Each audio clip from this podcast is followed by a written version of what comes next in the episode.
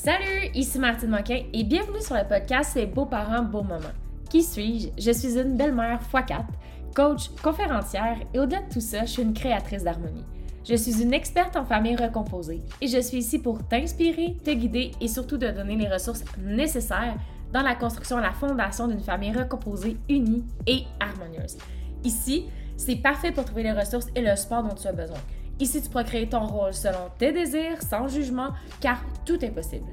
Ensemble, changeons le monde de la coparentalité un pas à la fois et ça commence par toi. Beaucoup de bonheur à toi et bon épisode. Hey, bienvenue sur le jour 10 du podcast et du challenge de 30 jours pour le podcast Beaux parents, beaux moments. Donc aujourd'hui, la question du jour, c'est comment puis-je intervenir positivement? Donc, cette question est à double tranchant parce que dans le fond, on me demande souvent euh, comment on peut intervenir positivement dans certaines situations. Ce que j'ai envie de te dire relié à ça, c'est euh, quand on dit positivement, euh, dans le fond, ce que les gens essaient de me dire, c'est comment est-ce que je peux garder ma patience, comment est-ce que je peux être bienveillante dans mes interventions avec les enfants de mon conjoint quand que je vois qu'il y a quelque chose qui ne fonctionne pas. Donc d'abord, l'intervention positive, c'est une intervention qui est beaucoup, beaucoup parlée en ce moment sur les médias sociaux, euh, qui nous donne beaucoup, beaucoup de, de, pression par rapport à ça. Parce que sachez que la bienveillance et l'autorité positive ont des pour et ont des contre. J'entrerai pas là-dedans. Mais dans le fond, en tant que beaux-parents, on parle souvent d'intervenir positivement. Donc, dans le fond, quand on parle d'intervenir positivement, c'est que quand il y a quelque chose qui fait pas ton affaire, dans le fond, ça va être de revenir à toi, de te demander, premièrement, qu'est-ce qui fait pas ton affaire?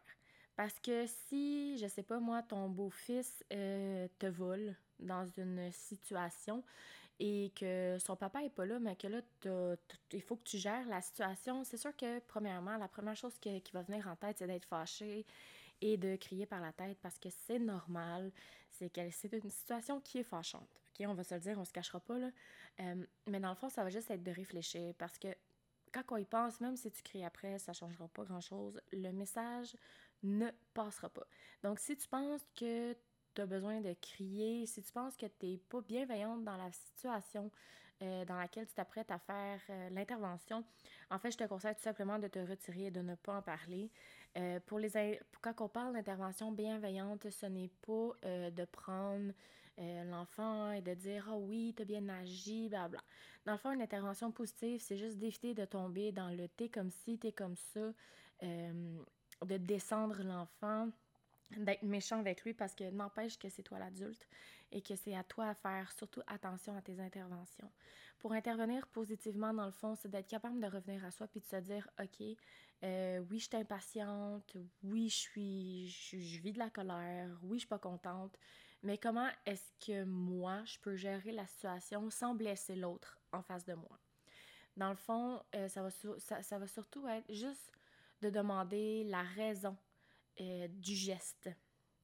Euh, pourquoi est-ce que tu as tapé ta soeur? Pourquoi est-ce que pourquoi est-ce que tu m'as volé? Des fois, les enfants font des choses qui pour toi sont impensables, mais que pour l'enfant, ça a un sens. Euh, moi, je sais très bien que les petites se tapaient. Euh, je, chicanais souvent celle qui euh, tapait l'autre. Mais quand j'ai commencé à demander pourquoi est-ce que tu l'as tapé, elle me disait Oh, mais c'est elle qui m'a tapé en premier. Fait que moi, j'ai juste retapé. Fait que quand tu prends le temps de comprendre la situation, c'est souvent là où est-ce que ta perception va être modifiée. Donc, quand tu as tous les éléments, pourquoi te taper, pourquoi te voler, euh, pourquoi ci, pourquoi ça. Quand tu es capable de prendre toutes les informations pour te donner une petite idée, à ce moment-là, ça va juste être d'y aller en intervention positive. OK, te taper ta soeur, je comprends que je comprends que ça, ça te fait mal, mais dans, ce cas-là, voici les propositions que je te donne. Viens voir euh, telle personne, viens voir papa, viens voir maman. Nous, on va intervenir. Tu n'as pas besoin de la retaper. Ça, c'est une intervention positive. OK, tu. Ou une autre façon, OK, tu, l'as tapé, je comprends que tu es en colère, mais on tape pas. Puis on explique la raison pour laquelle on tape pas. C'est une autre intervention positive. Dans le fond, c'est surtout de donner des informations, euh, de toujours ramener à comment l'autre personne peut se sentir, comment lui s'est senti Donc, c'est vraiment ça, les interventions positives. Dans le fond, les interventions positives, c'est pas de faire semblant que la situation est jamais arrivée. Ça, c'est juste de se mettre la tête dans le sable. Mais une intervention positive, c'est d'essayer de comprendre la raison et d'expliquer en retour pourquoi on fait pas ces choses-là. Parce que c'est sûr qu'il va se passer des choses dans, dans vos familles que vous ne serez pas nécessairement d'accord, puis que ça va venir chercher vos valeurs, que ça va heurter vos, vos, vos valeurs, vos personnalités, vos limites. Mais c'est pas parce que ça vous heurte que vous devez être défensif face à la personne en face de vous, surtout quand c'est des enfants. Parce qu'il y a souvent deux, deux, deux mécanismes qui font que l'humain, euh, c'est plus difficile. Dans le fond, il va avoir les mécanismes de protection qui vont nous servir à, je sais pas moi, euh, quand tu as un accident, euh, un d'auto, ben un des mécanismes de protection, ça peut être de rationaliser puis de revenir un peu dans son cerveau puis se dire OK, c'est pas grave. Mais quand tu as deux enfants qui se tapent, souvent un mécanisme de défense, ça va être que OK, mais là, moi, je, me sens pas bien là-dedans là, parce que l'autre enfant a mal, fait que moi, j'ai peur, fait que je vais me mettre à crier sur l'autre enfant. Mais c'est pas comme ça que ça fonctionne. Dans le fond, ça va être toi en tant qu'adulte d'être capable de te gérer, de respirer, de prendre des grandes inspirations et de gérer la situation dans les explications, mais surtout pas dans la fessée, dans les cris, dans le dénigrement. Donc, j'espère que ça a répondu euh, à votre question. Donc, on se voit demain dans le jour 11 du podcast. Si jamais euh, tu as besoin d'informations supplémentaires, je t'invite toujours à aller télécharger mon outil Comment créer un équilibre au sein de votre famille recomposée. Le lien est euh, dans les commentaires. Bonne journée!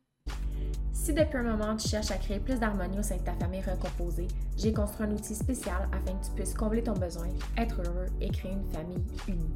Alors si ça résonne en toi, la prochaine étape est d'aller télécharger sur mon site web cet outil que j'ai créé et qui se nomme Créer de l'harmonie au sein de sa famille recomposée au www.martinemoquin.ca.